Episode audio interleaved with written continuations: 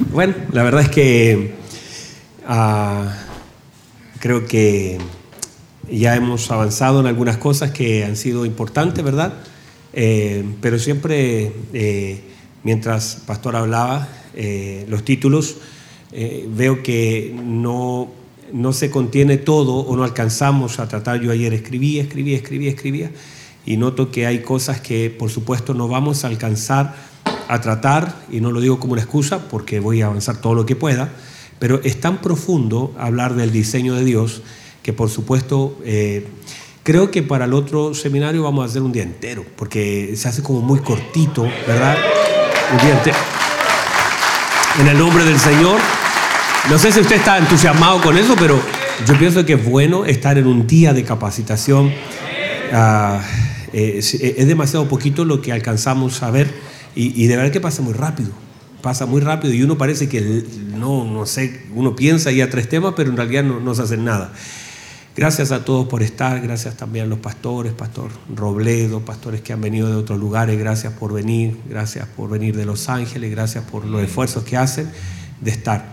Em, no sé, Andrita, usted tiene un videito y vamos a mostrar un videito, parece, hija, no sé, ¿lo alcanzo a mirar? ¿No? Ok, después lo vamos a mostrar, listo, gracias.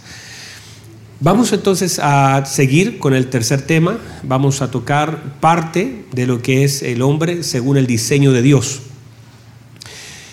Dentro de este diseño divino, porque todas las cosas en el Señor tienen un diseño, Dios todo lo enmarca en base a un diseño. Dios no hace nada al azar, no hay, no hay casualidades en el Señor, en el Señor todo es diseño. El Señor todo lo hace por estructura. Y todas las cosas se mueven según el diseño de Dios, la forma de Dios, el modelo de Dios. Es como aquel que fabrica un auto, apretas el acelerador y avanza, se mueve toda la estructura por un pequeño movimiento porque todas las cosas se mueven según el diseño. En el caso de Dios, el diseño para la vida del hombre, y retomando un poquito lo que hemos hablado recién, por ejemplo, eh, el Señor le dice a, a Adán, ¿verdad? Le dice, cuida cuida. Cuidar significa dar lo que se necesita y no hacer lo que quiero. Si usted no define cuál es el cuidado, porque si yo le digo a usted cuide a sus hijos, usted puede pensar cualquier cosa. Si yo le digo a usted ama a su esposa, usted puede hacerlo de cualquier forma. De hecho, uno a veces le, le dice usted la ama y sí, sí, yo la amo, me dicen. Pero la maltrata, la abandona, la descuida. Entonces el amor puede ser subjetivo a menos que no tenga un diseño. Cuando ya las cosas traen, entendemos el diseño, entonces ya no, no descuidamos, sino que lo hacemos según el diseño que se nos ha otorgado. Así también, entonces, cuando el Señor le dice a Adán, ahora, entendamos que cuando uno está alineado, y pensemos en esto, Dios dice más de lo que habla. Dios habla, pero el decir de Dios es más profundo y más grande de lo que él habla. O sea, el Señor le dice a Noé, construye un arca, y en realidad bastó con decirle eso, pero Noé, al estar alineado con la gracia del Señor, el Espíritu, tiene la capacidad de recibir mucho más que la mente. Entonces Noé no le pregunta en qué terreno la hago, no le dice dónde busco la madera, no le dice, o sea, hay cosas que no se preguntan, solo se hacen, porque cuando Dios habla, el decir de Dios es mucho más grande que el entender del hombre, por eso es un asunto espiritual. Cuando el Señor le dice a Adán, cuida, uno podría decir, ¿y cómo lo hago? ¿Qué hago? ¿Qué es cuidar? Nunca Adán había estado en un huerto, pero esta alineación es como cuando tú ves a alguien y ya sabes lo que tienes que hacer. Solamente con mirar a Simón, Simón yo le hago un movimiento y, ya estamos tan conectados que sabemos el asunto. O cuando usted ve, va a la casa de su suegra y usted le hace a su esposa así nomás.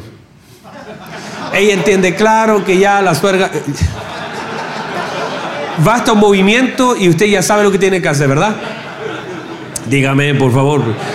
Ya sabe lo que tiene que hacer. Entonces, hay ciertas cosas que se dan y esto tiene que ver por la comunión.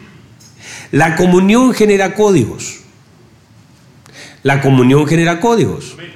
En la medida que tengamos mayor comunión, tendremos más exactitud de los códigos. O sea, los códigos nacen a partir de la comunión. Cuando usted tiene comunión con alguien, basta una mirada, basta un decir, basta una frase. Por ejemplo, mi esposa, de vez en cuando yo estoy aconsejando y digo cosas que no tengo que decir. Y ya lo sé, hay cosas que no debo decir, hay cosas que nacen desde mi carne que no debo decir. Por lo tanto, cuando ya voy por ahí, mi esposa, solamente en decir un par de cosas, yo defino que me está alineando. O sea, podríamos decir, mi esposa es mi aguijón, que viene para alinear. En el sentido de que ella me desinfla de cosas. Cuando yo empiezo a decir cosas que no debo, a contar cosas que no debería contar, a, a tener un corazón altivo frente a algunas cosas, porque ahí tenemos que manejar algunos, algunas cosas. Entonces ella dice dos frases y ya entiendo para dónde va la cosa. Entonces, esas cosas son necesarias, pero esos códigos nacen desde la comunión. O sea, Dios habla y la comunión, en la medida que sea más grande la comunión, más entendimiento en los códigos. ¿Sí me explico?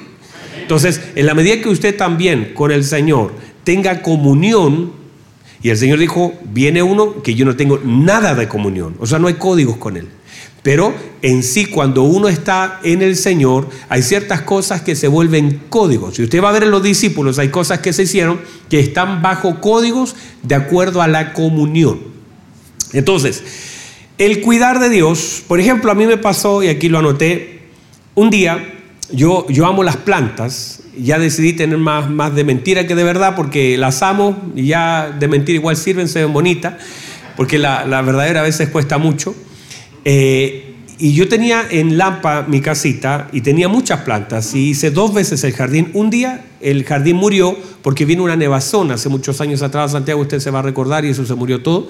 Y la segunda vez yo quería tener un jardín muy hermoso y entonces compré un abono y compré un saco así de, abono. Y esa noche me dediqué a ponerle abono a mis plantitas, pensando que al otro día mis plantitas iban a estar florecientes.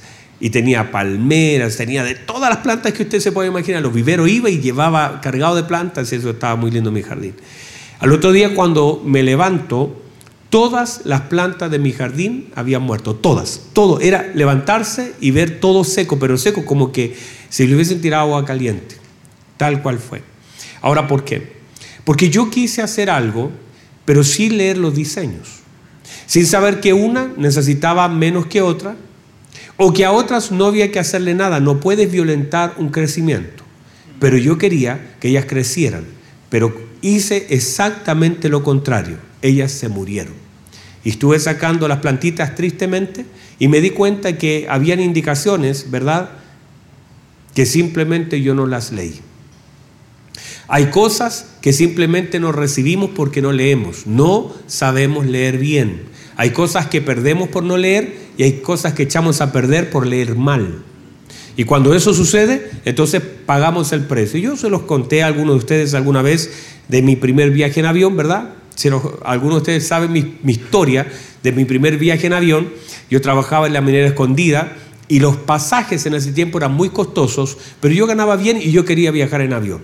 Entonces, ¿qué hice? Me compré un pasaje y aunque el boleto decía o lo que me indicaron que yo debía estar dos horas antes, yo estuve como cuatro o cinco horas antes porque había costado tanto el pasaje que yo no quería perder el avión. Entonces me fui y me fui muy anticipadamente y estaba muy nervioso y no sabía qué hacer. Entonces lo único que hice fue comenzar a mirar lo que los demás hacían, porque muchas veces los hombres tenemos un problema que nos cuesta preguntar. Y a veces nos damos vuelta por algunos lugares solamente por no preguntar, porque no, si sé, si sé, le dice uno, pero no sabe. Entonces estábamos ahí, yo estaba solito esperando el, vuelo hasta que de pronto eh, ya hicieron el llamado y yo comencé a avanzar siguiendo a toda la gente que iba por allá también. Y cuando ya estamos volando en ese tiempo. Eh, una, yo, yo, yo no comí porque yo no sabía si los aviones iban a llevar baño, cómo era el baño. Yo esas cosas tenía, entonces yo durante el día no comí, no tomé nada. Dije, no quiero porque quizás me van a dar ganas de ir al baño, no quiero estar mal, estaba nervioso, me sentía como ansioso, entonces preferí no comer. La cosa es que tenía mucha hambre. Y cuando estoy arriba, veo una niña que viene avanzando con eh, comida y viene con eh, bebidas también y todo lo demás. Entonces yo pensé y yo dije, si un pasaje me salió tan caro, ¿cuánto me saldrá una comida acá arriba? Yo dije, debe ser carísimo comer así en altura. Y yo decía, no quiero gastar más plata porque ya no tengo tanto más para gastar, entonces quería ahorrar. Y entonces pasó una, señorita y le ofrece, a, todos nos ofrece, ¿qué, se van a servir? Y yo decía, no, yo quiero una Coca-Cola, quiero un, lo que sea, eh, una limonada, lo que sea. Y yo lo miraba, esta gente tiene mucha plata tiene mucha plata, ¿cómo toman? Y una persona tomó como tres y se tomó como tres latas, así las tenía ahí. Y yo le empecé a meter conversa a ver si me regalaba una. Me dice el simpático, dice, ¿de dónde va usted? Qué bueno, sí, qué bueno. Y trataba de ver si que me ofrecía una. Y dije, por último, eh, ¿cómo si todos predican que se siembra? ¿Cómo no va a sembrar una lata? Y lo que hice, comencé a, a, clamar al Señor. Porque a veces uno todo lo resuelve así. Y empecé, Señor, tócalo.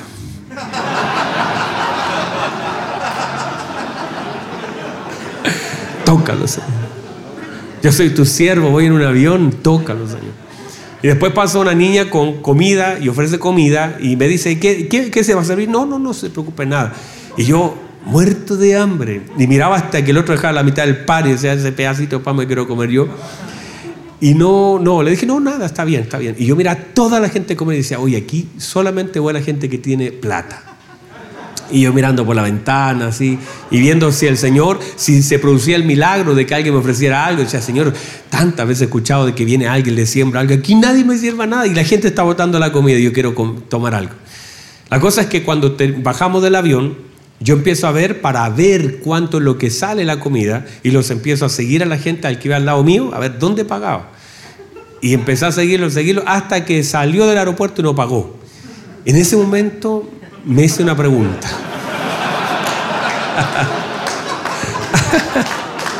me hice la pregunta que ustedes se imaginan que me hice. Y dije, ¿será que esto era gratis? Y bueno, en ese tiempo sí lo era, ahora te cobran, ¿verdad? Pero en ese tiempo te lo daban gratis. Y yo me di cuenta que por no conocer, perdí mucho. Por no saber. ¿Sabe? El no saber es casi igual que el no tener. Es muy parecido. Pero puede ser hasta peor porque el no tener no hay esperanza, el no saber es ignorancia. Y a veces nosotros, tristemente, como hijos del Señor, el problema no es lo que tenemos, es lo que sabemos de aquello que tenemos. Porque el Espíritu Santo está en nosotros para que sepamos lo que se nos ha concedido. Pero a veces el oído está tan desafinado, no tenemos esa comunión para saber lo que se nos ha concedido, que aunque tenemos tantas cosas, a veces pedimos y reclamamos por lo que el Señor ya nos concedió, solo que nosotros no lo sabemos. Entonces, el tema este es que a veces nosotros estamos haciendo lo que no debemos hacer solo porque estamos en el diseño equivocado. Entonces, no podemos cuidar si no, definimos con claridad lo que debemos cuidar. Míreme, por favor, cuide su vida con el Señor. Las relaciones se deben cuidar porque hemos establecido que todo lo que no se cuida se pierde.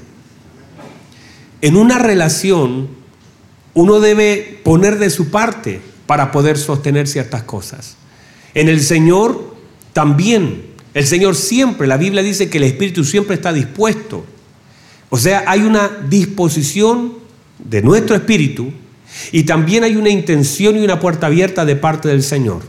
Pero esta relación se debe construir, se debe trabajar, se debe formar. Entonces, cuide su vida al Señor, lleve su familia a Cristo, enséñele el camino, muéstrele. Pero no podemos llevar a alguien a un lugar donde nosotros no hemos estado. Por eso cuando nosotros vemos a Josué y Caleb, era sencillo para ellos llevar al pueblo a la tierra prometida porque ellos ya habían estado ahí.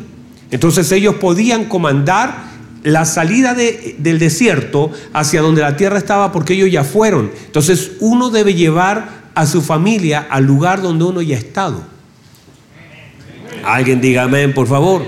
Lleva a sus hijos, muéstrele, dígale dónde usted ha estado.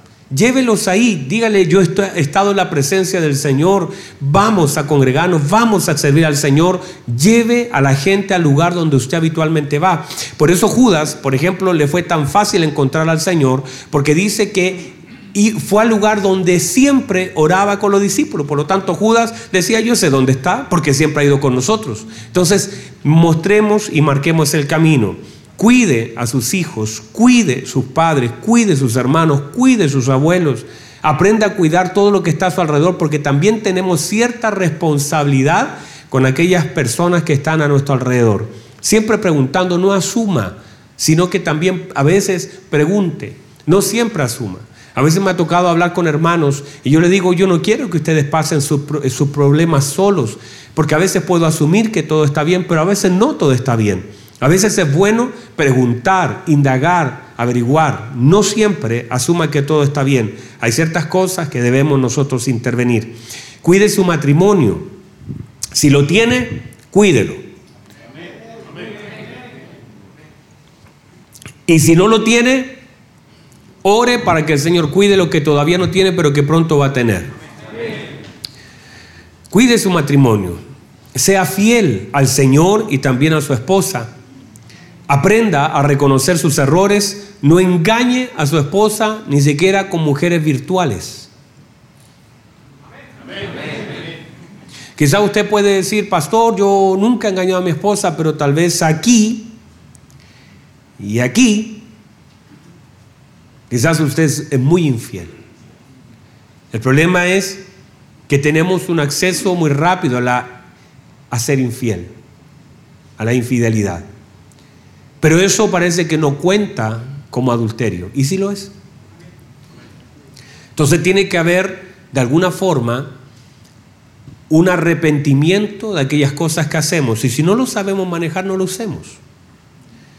El problema es que a veces nosotros no le damos valor ni tampoco la gravedad que algunas cosas la tienen. Gran parte, el otro día teníamos una charla con una persona que nos hablaba de la pornografía y parte importante de la charla se centraba en aquellas imágenes, en la medida que a usted le atraigan esas imágenes, primero hay una distorsión. Y segundo, usted alimenta una industria que se nutre de niños que son tomados de sus padres, que son esclavizados, son sexualizados, de personas, de niños y de personas. Claro, la persona lo puede ver bien hasta que se da cuenta que esa persona podría ser su hermana, su, su, su mamá, su esposa y cualquier otra persona. Entonces a veces le abrimos la puerta al infierno, porque a veces la puerta al infierno no son grandes eh, mamparas de acero y fuego. Esta es una verdadera puerta al infierno. Y es chiquitita, es bonita, pero es una puerta al infierno. Cuando no sabemos administrar las cosas que el Señor nos ha dado, terminamos centrando y echando a perder todas las cosas, sobre todo el matrimonio. Cuide su matrimonio, no permita la pornografía en su vida. Míreme, no permita la pornografía en su vida. No la acepte. La pornografía es, es peor que una droga, que al meterse es muy difícil sacarla. El problema está que muchas veces nos deja rastro. No es lo mismo que una persona que está borracha, que usted puede decir, pero mire, usted está borracho, porque pensamos que el alcohol es más dañino que la pornografía y es igual o peor, porque es algo que no es visible pero para la gente, pero sí para Dios. Y está dañando y está siendo infiel y está trayendo maldición a su casa. Cuídese de eso. De hecho, Salomón con toda su sabiduría terminó lejos por las mujeres que desviaron su corazón. ¿Qué le hace pensar si nosotros no somos tan sabios como Salomón que vamos a poder manejar algo que el hombre más sabio no pudo manejar?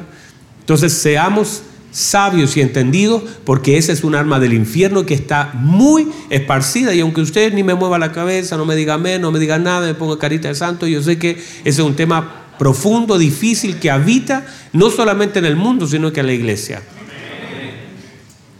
Eso lo lleva también a la masturbación y justamente eso eh, hace que se genere una desviación, un desvirtuar del matrimonio y justamente presiones que son inadecuadas, que no fueron hechas para poder nosotros sentir placer. Por eso, gran parte del trabajo nosotros darnos cuenta en qué cosa. Estos cables hay que desconectarlos y volverlos a conectar bien porque son cosas que están pasando. Ahora, gran parte de las personas podrían justificar lo que hacen producto del matrimonio que tienen. Ay, pastores, que usted no sabe, me cuesta con mi esposa, eh, pasan meses, pasan eh, semanas que no tenemos nada, pero no busque la salida equivocada, busque la reparación correcta.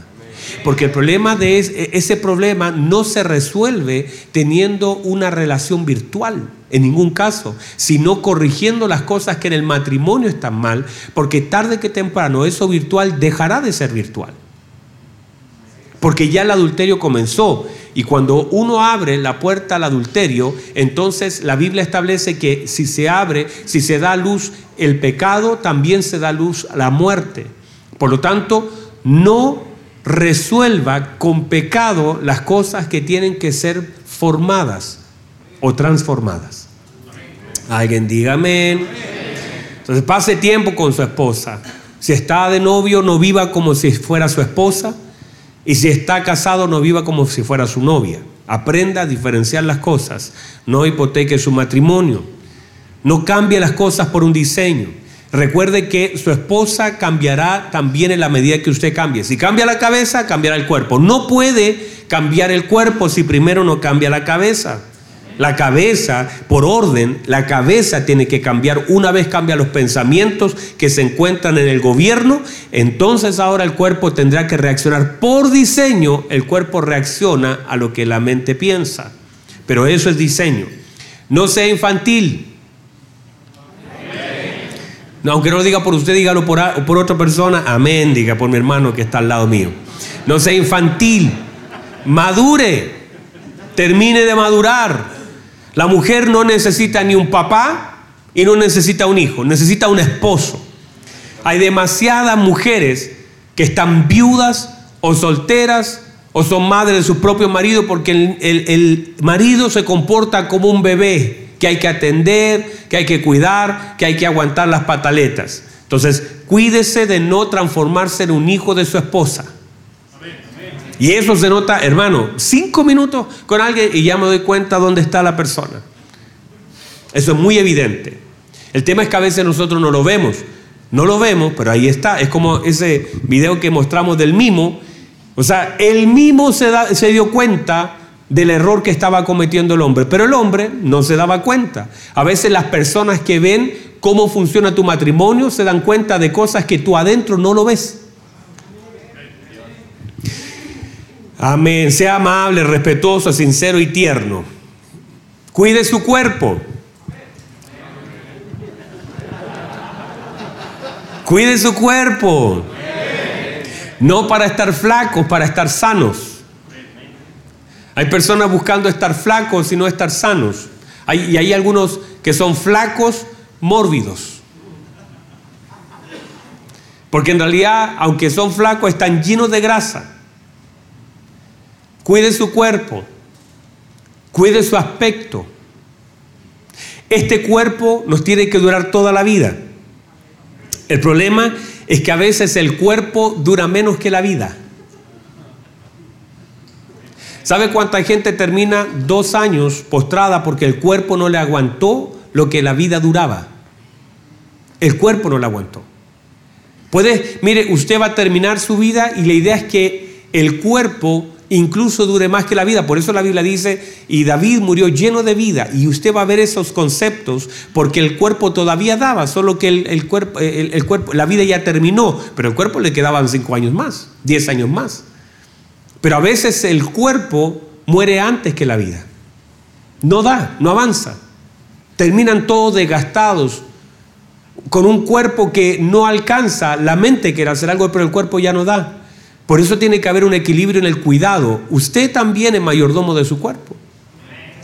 Vamos, usted es mayordomo de su cuerpo. Entonces debemos cuidar el cuerpo que Dios nos da. Porque este envase nos tiene que servir hasta el final. Pégale un codazo a su hermano que está al lado, dígale, te vi comiendo pan hace un rato atrás. En realidad esto era una prueba para ver cuántos podían resistir. Véase bien, siéntase bien, quien se ve bien también se siente bien. O sea, véase bien, esfuércese. En tratar, mire, si usted no gobierna lo que come, tampoco puede gobernar lo que hace. Eso no parece muy espiritual, pero si usted no gobierna lo que come, tampoco puede gobernar lo que hace.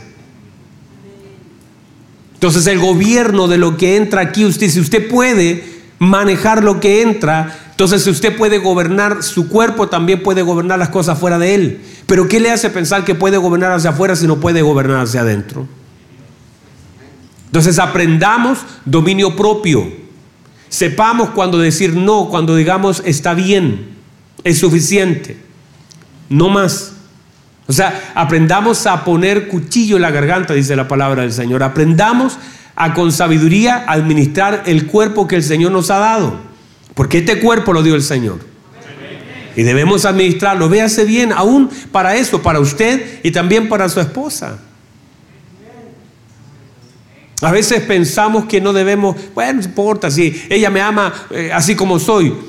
Sí, claro que sí, lo ama. Pero también lo visual es importante. ¿O no es importante para usted? Claro que es importante. Entonces cuide, honre al Señor también con el aspecto que tiene. Honra al Señor. Recuerde que hay un hombre que se llamaba Elí. Era un sacerdote estaba quedando ciego, sordo, estaba obeso, no, no cuidaba a sus hijos, no estorbaba lo que ellos hacían, todo estaba mal en él. Y, y justamente la respuesta del cuerpo era una respuesta de la vida.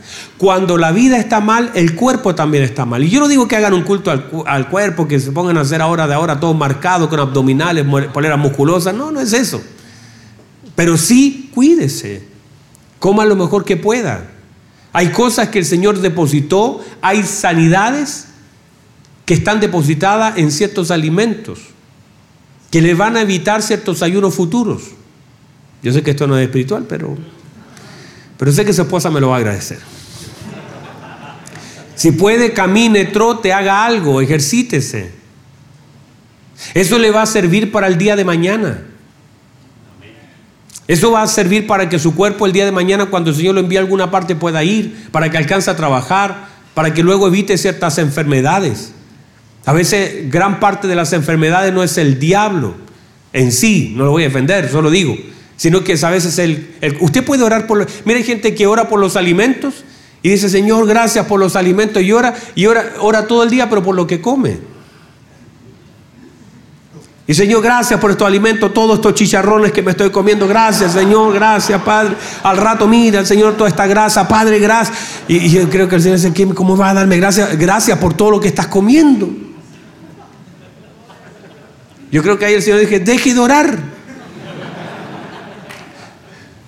O sea, el hecho es que usted puede pedir la bendición por alimentos que lo están dañando. Usted puede darle gracias al Señor por algo que lo está destruyendo. Solo porque usted, por eso la mayordomía es clave, ¿verdad que sí? Sergio trabaja mucho el tema de la mayordomía. Y Sergio cuando comenzó a hablar, eh, estaba gordito. Pero él también ha trabajado eso y también es un ejemplo en eso, en la administración.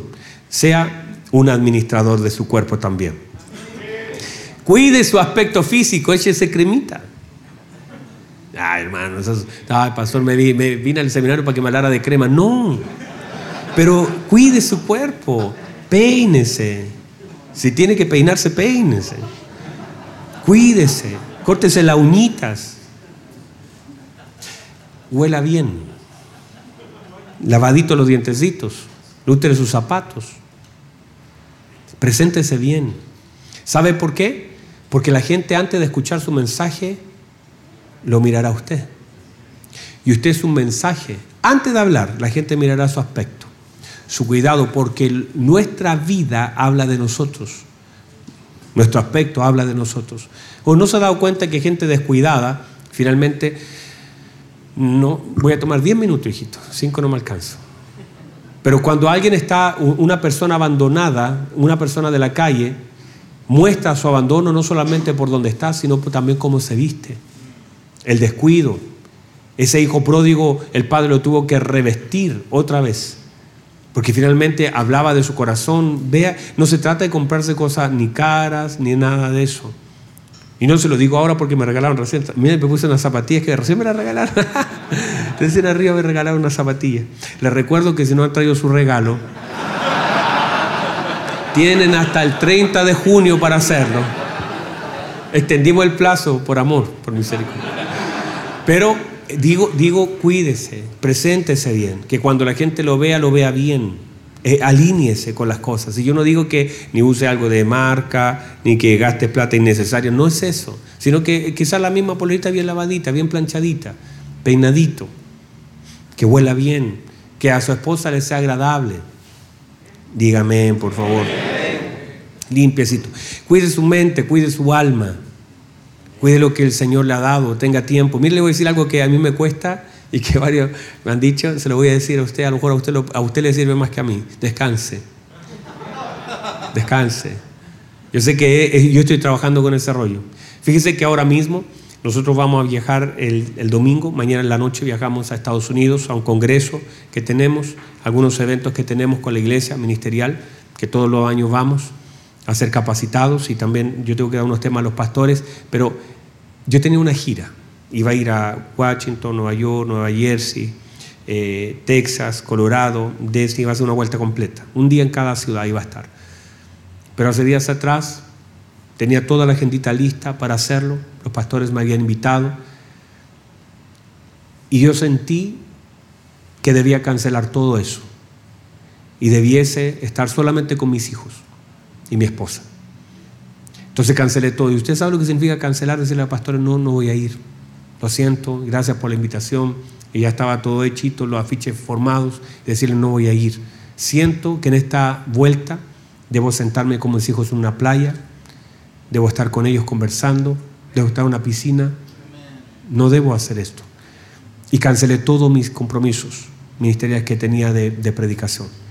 Y se lo dije a mi hijo el otro día, le dije, hijo, a lo mejor para él no es tan importante, tal vez sí. Le dije, hijo, mira, yo tenía toda esta vuelta, me miró, le dije, pero lo cancelé todo, se lo hice saber, para que él sepa y que, y que lo connote positivamente. Lo cancelé, hijito, por una razón, yo amo predicar. Y, y cierto que el Señor también me usa en eso, pero lo voy, a hacer esto, hijo, porque quiero estar con ustedes, quiero jugar con ustedes, quiero que tengamos recuerdos significativos, no que ustedes vayan a estar en una playa mientras yo ando predicando por todos lados Quiero que ustedes sepan que papá está acá.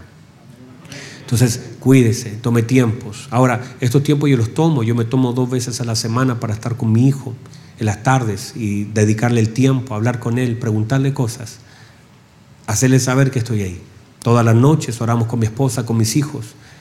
Toda, no hay noche que no oremos con nuestros hijos, le leamos la palabra, hagamos un devocional y, antes, ellos se duermen con nuestras manos en su cabeza orando por ellos haga, haga, haga cosas que sean significativas para sus hijos. Es un tiempo que no se recupera. No sabemos cómo viene mañana. Pero si un día falto, no solamente faltará papá, ellos sabrán que papá puso sus manos sobre ellos y cada vez que podía, yo los bendecía. Haga cosas que sean significativas para ellos, que se duerme por la noche, tápelo y ore por ellos, únjalos, bendígalos. Descanse, disfrute la vida que el Señor le ha dado. Dígame, por favor. Déjenme cerrar por amor al tiempo y yo sé que nos quedaron muchísimas cosas pendientes, pero déjenme solamente cerrar con esto, ya estamos en la hora, pero como dijimos vamos a hacer una jornada un poquito más extensa y también ya con otros temas también, pero mm, hay una distorsión y aquí yo me centro en esto y con esto vamos a cerrar. Hijo, si me ayudas con el pianito, gracias. Juan 14:8. Felipe le dice al Señor, muéstranos al Padre y nos basta. El Señor le dice, Felipe, tanto tiempo hace que estoy con vosotros y aún no me has conocido, Felipe. El que me ha visto a mí, ha visto al Padre. ¿Cómo tú dices, muéstranos al Padre? Cuando uno pierde de vista la paternidad de Dios, la desconexión más grande de la vida es la desconexión paternal. De hecho, Cuando el Señor le dice a Felipe, tanto tiempo he estado contigo y aún no han visto al Padre, quiere decir que el tiempo no necesariamente nos muestra al Padre. Porque los discípulos no podían verlo. Porque el Padre no se puede ver a menos que el Padre sea revelado. La paternidad es una revelación. Yo puedo pasar toda la vida en una iglesia y no todavía conocer al Padre y no sentir la paternidad. La paternidad es una obra espiritual revelada. Por eso el Señor dijo, nadie conoce al Padre sino el Hijo, y nadie conoce al Hijo sino el Padre a quien el Hijo quiera revelar. Por lo tanto, es una revelación. Y de la más importante de nuestra vida y la más trascendente de nuestra vida es justamente la paternidad. Gran parte de los problemas del hombre tienen que ver con esto.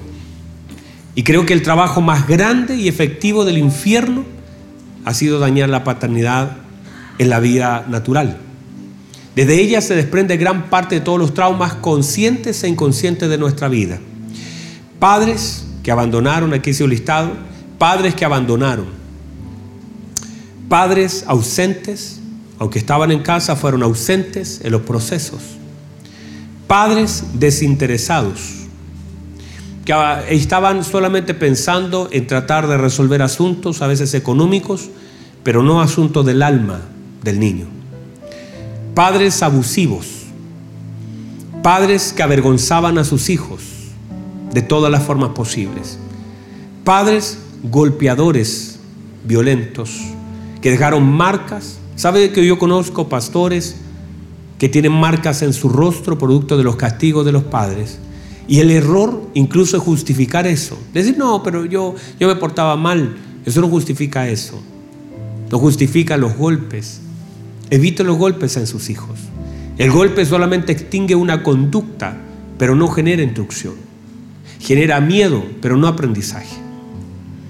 Si el Señor no golpeara por cada error que cometemos, estaríamos nosotros llenos de palos.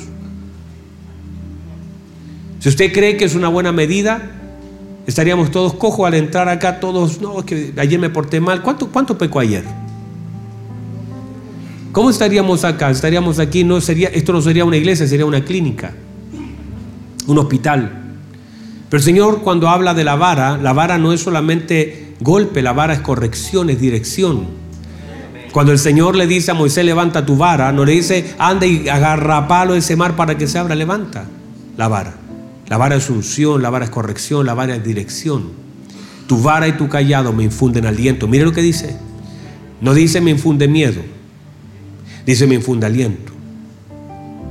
¿Qué infunde la vara en un niño? Tu vara y tu callado me infunden aliento. Que una vara, porque la vara tiene que ver con rectitud, unción. Y muchas veces la hemos usado equivocadamente en nuestros hijos. Entonces no use equivocadamente. Intrúyalo, instruyalo, dedique tiempo, converse. Golpear a un niño es extinguir rápidamente una conducta y queda así medio traumado. Y, la misma persona que le ama, que le dice, y además que muchas veces el, el golpe está cargado de violencia y de enojo, de rabia. Usted descarga la rabia por lo que el niño hizo, pero en realidad no es la forma de descargar su enojo. O sea, ¿Cómo, usted va a medir tan grande con un niño chiquitito? No tiene sentido. Entonces no descargue enojo, sino que corrija con amor, como el Señor lo hace con nosotros. Porque el Señor así lo hace conmigo. ¿Sabe cuántas veces me equivoco? Muchas veces, muchas veces. Y yo, si el Señor usara las técnicas que usamos o que usan algunos, estaríamos llenos de golpes, pero el Señor me corrige con amor, con misericordia. Tiene paciencia conmigo. Y otra vez la vara del Señor. Mire, esta es la vara del Señor. La que reverdece, la que vuelve a dar fruto. La que está en el arca. La vara, el almendro. Sea sabio para corregir. Y claro, muchas veces hay padres que fueron demasiado violentos. Y el problema de la violencia es que a veces la justificamos aún en nuestra vida. Entonces nosotros justificamos, no, estuvo bien, yo estaba mal. No, no estuvo bien no estuvo bien. Hay golpes que fueron duros, que no solamente generaron una conducta, sino temor. Y aprendimos que así quizás debía ser y no es así. Padres que golpearon, menospreciaron, miraron en menos, se burlaron de sus hijos. Padres que dejaron marcas dolorosas, padres que adulteraron, que soltaron el pacto con la esposa, con la madre, padres que mintieron, que dijeron una cosa, hicieron otra completamente, que usted los descubrió en una mentira, padres que defraudaron, que afectaron la confianza, que dijeron una cosa y terminaron haciendo otra completamente diferente, inconsecuente, inconstante, inconscientes, falto de amor. ¿Sabe? Hace días atrás una persona me dijo, pastor, yo nunca había recibido un abrazo de mi papá, nunca, nunca. Y no es solamente él, sino que nos faltaron abrazos. Y si usted lo mira bien y lo piensa bien, le faltaron abrazos. Quizás algunos de ustedes ya no tienen su papá natural. Y si usted saca la cuenta, quizás le faltaron abrazos de contención. Y esa paternidad natural fue dañada muy fuertemente. Le faltó, le quedaron debiendo en amor. Puede ser consciente o no de eso. Pero gran parte de nuestras trabas, ¿sabe que hay gente que es trabada? Mi esposa siempre usa este término, es trabada, le cuesta expresar. O cuando está conectándose emocionalmente, tira un chiste para salir rápidamente. O no se conecta o se arma rápidamente. Están trabados, les cuesta expresar. Tú no puedes mirar a alguien a los ojos y decirle, ¿sabes qué? Yo te amo mucho. Mirarlo y decirle, te amo, eres importante para mí. Nos cuesta hacer eso. Nos cuesta mirar y decir, hijo, eres importante para mí, te amo, eres importante, eres de mi corazón. Si le cuesta eso porque hay una traba ahí. Y esa traba se generó por una distorsión en la paternidad. Y el diablo hizo su trabajo. Usted muchas veces puede ver papitos o sus relaciones, que a veces emocionalmente le cuesta conectarse. De hecho, al hombre le cuesta conectarse. Siendo un hombre emocional le cuestan las emociones. Dios te hizo con emociones necesarias para expresar amor. Y a veces no es más fácil trabajar y dar cosas que decir cosas. Te amo, hijo, perdóname. Hijo, de hecho, el otro día le dije a mi hijo, hijo, estoy orgulloso de ti. Le dije, mírame, hijo, estoy orgulloso de ti. Lo, ha hecho muy bien. Pero se le dije, no así como al se lo hice intencionalmente. Le dije, estoy orgulloso de ti. Lo has hecho bien. Mi hijo me quedó mirando y como que sus ojos se le pusieron brillosos. Dije, me siento orgulloso de ti. Uy, yo sé que eso afirma la vida de un hijo. Y tal vez usted hizo tantas cosas buenas, pero quizás nadie le dijo eso nunca. Y alguien lo puede decir afuera, un profesor, un siete que te ganaste, pero qué diferente es cuando un padre afirma la vida de un hijo y te dice, hijo, ay, eso fue lo que hizo el Señor. Este es mi hijo amado. Usted me complace, hijo. Eso fue lo que hizo el Padre. Y eso, hermano, tiene que haber afirmado la vida de Jesús. ¿Cómo no le vas a ser fiel a un Padre tan bueno que ha afirmado tu vida? Entonces en esta área hay mucho trabajo que hacer. Porque al nosotros no recibir todo lo que necesitábamos recibir, entonces nos cuesta dar todo lo que deberíamos dar. Sobre todo aquellas personas que fueron criadas solamente por su mamita o alguna figura como un abuelo o alguien por ahí que apareció nos cuesta y, puede ser que ni cuenta se dé usted piense que no, si eso ya pasó.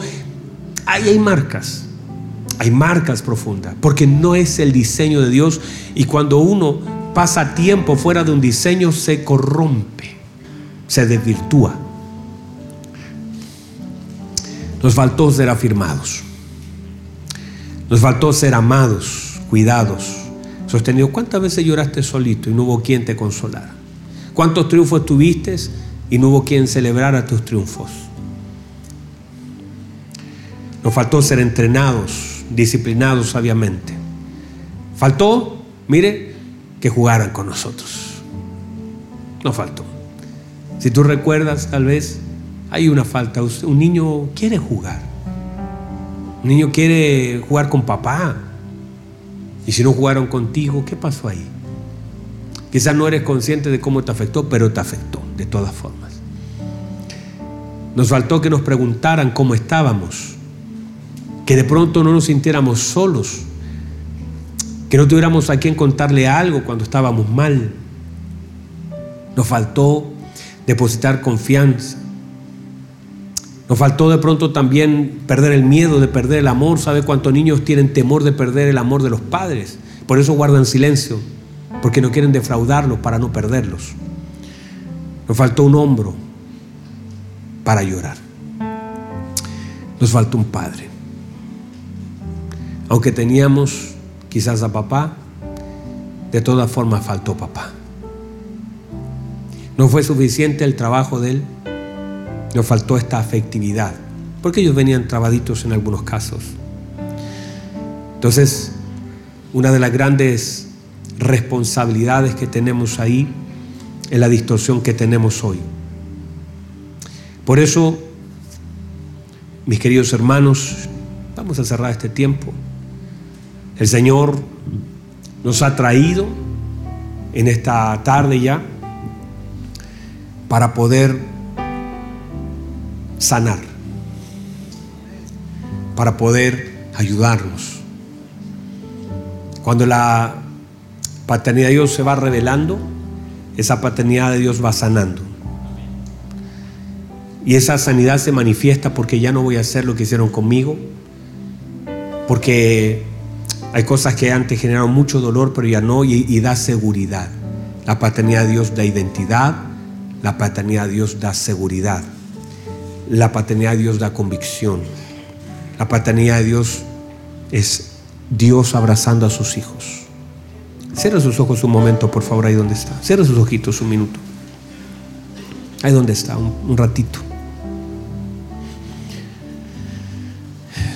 Espíritu Santo, gracias. Muchos de ustedes ya llevan años luchando con algo que no saben qué es. Y son hombres de Dios. Pero hay una imagen distorsionada porque el diablo hizo su trabajo. Pero el Señor te ha traído para darte el abrazo para sanar a ese niño. Hace un tiempo atrás recibí un pastor que en mi oficina un día me dijo, mi papá, cuando yo era pequeño, me llevaba a una esquina y me dejaba debajo de un árbol a mis cinco años. Y él se iba con otra mujer, yo pasaba dos o tres horas ahí y cuando volvía, me recogía, me llevaba a casa. Han pasado los años, dice, y yo ya perdoné a mi papá, porque el Señor hizo una obra en él, hoy día es un pastor. Pero el Espíritu Santo me hacía sentir que él todavía estaba debajo de ese árbol, esperando a su papá. Que aunque él lo perdonó, porque de verdad que lo perdonó, pero había una herida todavía muy grande en él. Tú puedes perdonar, nuestro Señor nos perdonó en el Calvario, pero todavía las heridas sangraban. Muchos Quizás han perdonado cosas que sucedieron y el Señor, por supuesto, ha mirado eso. Hay un trabajo que hacer. Hay una revelación de la paternidad de Dios que va a venir para restaurar cosas. Porque tú sigues siendo ese hijo que Dios quiere abrazar. Tú sigues siendo ese hombre, aunque ya te casaste, quizás ya tienes hijo, puede ser hasta abuelo pero sigue siendo ese niño tan necesitado debajo de un árbol, con temores, con miedos, con el no saber qué hacer. Quizás si lo piensas bien, te faltaron tantos abrazos el día de tu cumpleaños, quizás en el momento cuando te hacían bullying, cuando te, tuviste que aprender a defenderte solo y te faltó tanto, tanto, tanto. Pero el Señor que es tan bueno nos trae otra vez al lugar de su bendita presencia, donde Dios dice, yo te quiero sanar. Sigue siendo mi hijo amado. Otra vez te llevo al Jordán para afirmar tu identidad. Para decir, este es mi hijo amado en el que tengo complacencia. Se ha equivocado 500 veces, pero sigue siendo mi hijo amado. Has fallado millones de veces, pero sigue siendo su hijo amado. Puede ser pastor, puede ser un encargado de algo, puede ser, eres hijo, somos hijos. Yo necesito la ayuda de mi Dios. Yo necesito la ayuda de mi Padre. A veces no sé qué hacer. A veces no sé cómo resolver los asuntos. Pero sí sé dónde refugiarme. A veces no sé qué va a pasar mañana y hay mil cosas que tengo pendientes. Pero lo que sí sé es que mi papá siempre me va a recibir. Que en Él está mi refugio. Que puedo llorar en su presencia, abrirle mi corazón y decirle cosas que me cuestan. Puedo ser sincero con Él y sé que no voy a perder su amor. Que mis errores, encima de debilidades, no me alejan de Él, me acercan a Él. Porque no tengo un sumo sacerdote que no pueda compadecerse de mis debilidades, sino uno que fue tentado en todo pero sin pecado y por tanto me acerco confiadamente. No me alejo. Estas debilidades no me alejan de Él, me acercan a Él. Y el Señor te ha traído esta, este día para que esa imagen distorsionada en tu vida, que hay tantas cosas y trabas, el Espíritu Santo vuelva otra vez a meter su mano. Y Dios dice, voy a volver a meter otra vez la mano, cuantas veces sea necesaria. Volveré otra vez a meter la mano. Sacaré lo que tenga que sacar. Haré lo que tenga que hacer. Moveré lo que tenga que mover. Te voy a mostrar mi paternidad. Vas a sentir no vas a sentir lo que sintió ese niño de cinco años abandonado. Vas a sentir que no estás solo, que no te dejé, que no te solté, que no te abandoné. Espíritu Santo, no os dejaré huérfanos, dijo el Señor. Enviaré el Espíritu Santo que ejerce paternidad también, para que no seas huérfano, para que no sientas que estás solo. Ahora el Espíritu Santo de Dios está aquí. Porque somos hombres, pero somos hijos. Porque somos hombres, pero para Dios seguimos siendo hijos. No importa si tienes 60, 70, 80 o 90 años, todavía puedes estar en los regazos de papá. Sentir su amor, llorar Puedes ser sincero con Él y decirle, Señor, ni siquiera sé qué hacer. Me siento fracasado. Miro mi matrimonio y me siento fracasado. Veo a mis hijos y creo que hice un trabajo tan mal. Equivoqué tanto, Señor. Pero sé que todavía esperas por mí. Quiero llegar a casa. Quiero llegar a casa. Quiero llegar a casa. Quiero abrazar a papá. Porque extraño a papá. Y yo aprendí en la vida con mi Señor que no solamente yo extraño a Dios, sino que Él también me extraña a mí. Porque Él me ama. y soy importante para Él. Usted también es importante para Él.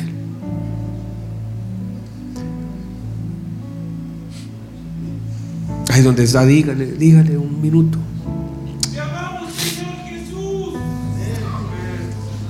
Dígale, Señor, sáname. Me faltaron abrazos Ya mi papá no me lo pueden dar y no busquen en sus padres lo que ya no encontraron en ellos. Porque ellos no van a poder. Mucha gente sigue buscando cosas que nunca va a encontrar en el hombre. No busques en los hombres lo que solo podrás encontrar en Dios. Ellos hicieron lo que pudieron. Si no hicieron mucho, eso es lo que tenían para hacer. Pero Refúgiate en Dios.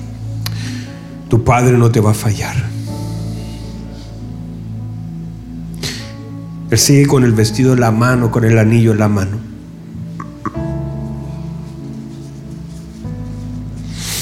Jesús.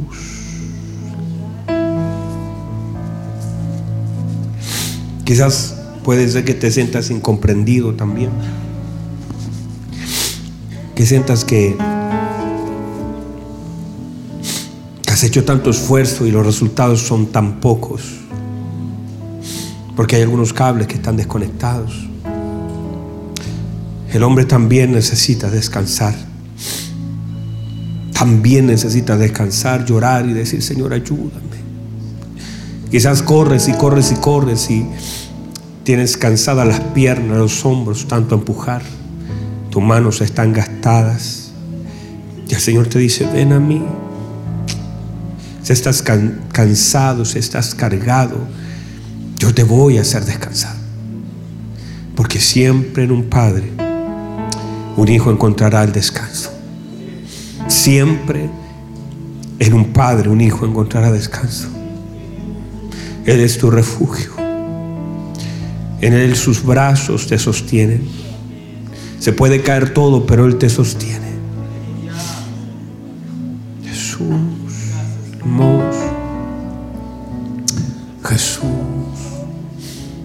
Maravilloso Jesús. Espíritu Santo está aquí. La presencia del Señor. Él está sanando. Está acariciando otra vez a ese niño. Ese niño que fue abusado. Ese niño que fue violentado. Que fue abandonado. Que solamente Dios sabe el daño que te causaron. Y como somos hombres nos cuesta expresar. Pero todavía, aunque no lo expreses, todavía lo vives. Pero tu Padre, que es tan bueno, sabe que tienes necesidad y te ha traído esta tarde para tener un encuentro con su hijo, no con el cargo que ejerce su hijo, no con la posición y los años de su hijo, sino con su hijo, a quien él ama profundamente, aquel que quiere sanarnos. Si puedes ponerte en pie, adorar al Señor, a tu Padre, abrazarlo con tus palabras. Si puedes honrarlo por un minuto, si puedes expresarle tu amor, pedirle ayuda, pide la ayuda. No puedes solo, nadie puede solo. No vamos a llegar donde tenemos que llegar sin que el Señor nos ayude a hacerlo. Estamos donde tenemos que estar. Estamos exactamente donde Dios nos quiere tener. Levanta tus manos al cielo, honra al Señor. Dile, Señor, gracias por este día. Señor, cuando salga por esa puerta, ese niño que estaba tan dañado ya no. Nunca más buscaré los hombres lo que solo puedo encontrar en usted. No me lo va a dar mi pastor, no me lo va a dar un líder, no me lo va a dar nadie, ni mi padre, ni mi abuelo, solo usted. Levante su mano, dígale, Señor, solo usted y nadie más. Solo usted. Exprésele al Señor, dígale, yo te amo, Señor, te anhelo, te necesito. Ayúdame. Pidan ayuda. Ayúdame, Señor, ayúdame. Por favor. Ayúdame, te necesito. Te necesito. Ayúdame. Te necesito. Ayúdame. Ayúdame. Ayúdame. Abrázame, Señor. Abrázame, Señor. Abrázame, Señor. Abrázame, Jesús. Te necesito.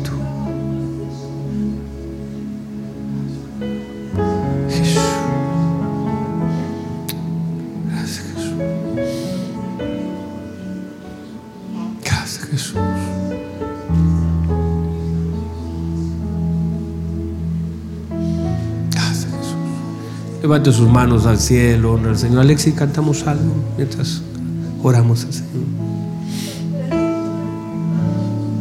Hermoso Jesús. Gracias. Señor, gracias. Levante sus manos, Padre. Usted nos ha traído hasta este momento. Su presencia hermosa está sanando, restaurando, sacando al niño de aquel árbol. De aquel cuarto, Señor, sacando ese niño, moviendo las cosas, sanando, entrando, Dios, al corazón, a lo profundo. Señor, usted nos está sanando completamente, revelando su paternidad, mostrando su gloria, para que seamos completamente sanados para que ese cable vuelva a estar conectadito otra vez, para que podamos ver a los ojos y decirle, está todo sanado, está todo saldado, no me debes nada. Los hombres no pueden pagar una deuda tan grande. Por eso usted, Señor, viene a suplir, a cambiar. Oh, levanta sus manos, Padre, gracias. Su presencia está aquí, está llenando, está tocando otra vez, está restaurando, está moviéndose. El Señor este lugar con su presencia.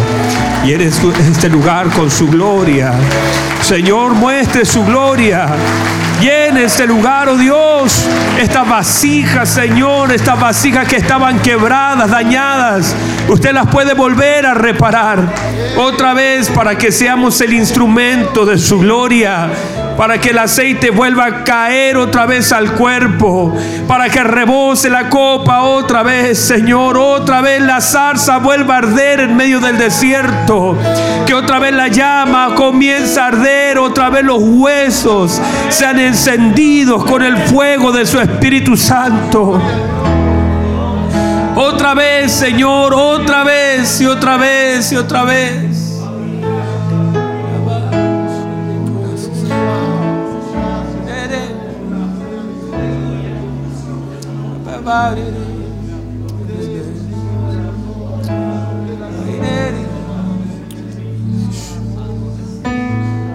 Dios, hermoso Jesús, hermoso Jesús. Gracias por traernos al mesón otra vez y cuidar de nosotros.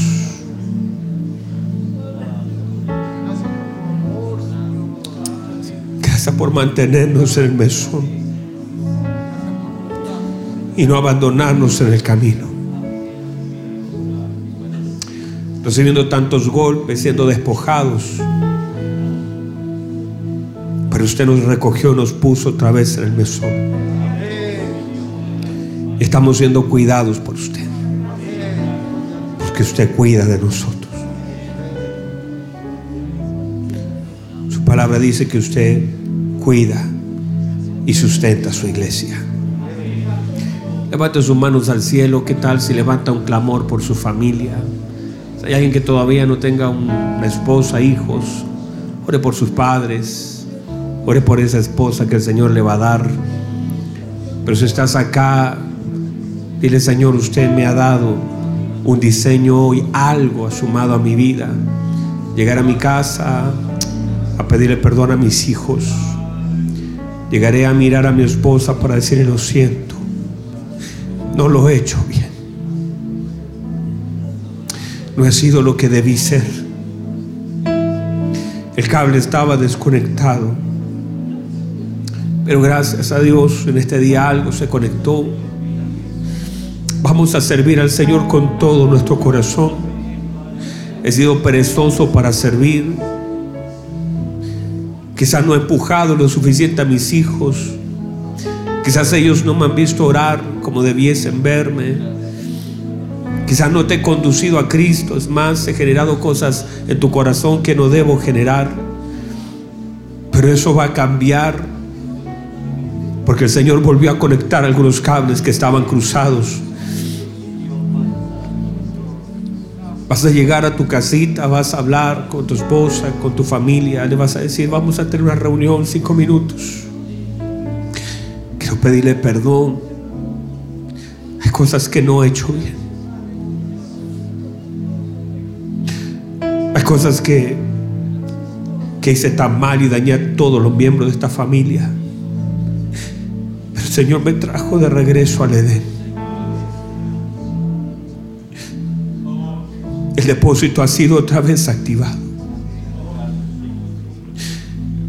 Y otra vez de mí saldrán en mi vida y aceite suficiente para mis hijos. Mi copa está rebosando. Vamos a orar por nuestras familias. Si estás acá, levanta un clamor. Levanta un clamor por tus hijos. Hay cosas por las que yo no puedo orar más que tú lo puedes hacer porque es tu posición, es tu lugar. En el nombre de Jesús, ora, dile, dile, dile, levanta un clamor por tu esposa, nombra a tu hijo, nombra a tu esposa, nombra a tu padre. Ese es el huerto que debes cuidar. Es lo que debes labrar, lo que debe producir un fruto. Vamos, ahí donde está, dile, dile, vamos. Levanta un clamor por tu familia. ¿Cómo te ha costado orar por ellos? ¿Cómo te ha costado orar por ellos? Pero eso va a cambiar. Vas a decir como Josué, yo y mi casa serviremos al Señor. Yo y mi casa serviremos al Señor. Yo, primero yo, yo, yo, yo voy a estar, pero luego mi casa. Yo y mi casa. Sé lo que represento, sé lo que soy, sé lo que tengo, sé lo que Dios me ha dado y vamos a servir al Señor con todo nuestro corazón. Ahí donde está, vamos, vamos, levántale un clamor al Señor. Dile, Señor, perdóname porque no he hecho lo que debo hacer, no he estado donde debo estar, no he dicho lo que debía hablar. No he leído bien las cosas, no he oído bien, no he estorbado lo suficiente. Pero Señor, eso va a cambiar. Voy a dedicar mi vida, Señor, a cuidar el huerto que usted me ha dado, a hacerlo productivo, a honrarlo a usted con todo lo que usted me ha dado, a llevar a mi familia a la adoración. Seré un Job ofreciendo sacrificios por la mañana por mi familia. Yo sé que usted me ha levantado como un hombre para llevar dirección, para llevar guía. No se va a repetir la vida de mis hijos y no se va a repetir en mis nietos. Lo que a mí me faltó, lo que yo no tuve, no se va a repetir en mis hijos. Lo viví yo, pero no se va a repetir en ellos. Y si ya no lo alcancé con mis hijos, no serán mis nietos. Ahora se corta esa línea, se termina esa línea, se acaba ese momento, se termina. Ya no más. Alguien tiene que pararse para terminar esa distorsión de la paternidad y traer los diseños de Dios otra vez a la tierra. Vamos, vamos, levanta un clamor, Padre, en el nombre poderoso de Jesús. Estamos parados otra vez, Señor. El, el, fuego volvió a encenderse en nuestro corazón. Los huesos otra vez están ardiendo. El manto otra vez ha sido tomado. La espada otra vez en su lugar. Padre, gracias por lo que nos estás dando. Gracias por los diseños que vienen a completar, a complementar cosas en nuestra vida para seguir avanzando. Padre, seremos los que llegaremos a orar, los que estaremos en el servicio, los que nuestros hijos verán nuestro esfuerzo y los vamos a inspirar. Vamos a inspirar a nuestra familia. Vamos a inspirar a nuestros hijos. Nuestras esposas sabrán que en la casa alguien ora, que hay alguien que está orando, alguien está creyendo, alguien se está levantando. Me voy a cubrir para orar, para bendecir su nombre. Vamos ahí donde está, dile, Señor, aquí estoy, aquí estoy. Jesús.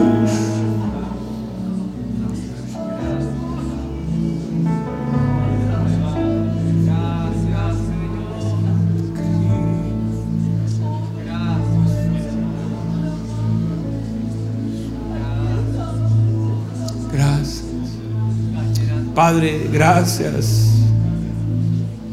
Qué dulce, Señor, su presencia. Qué bueno, Señor.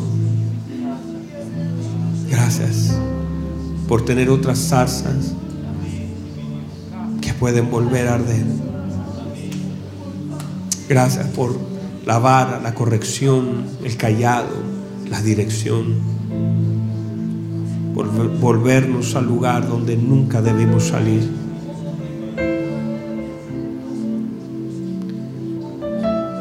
Jesús.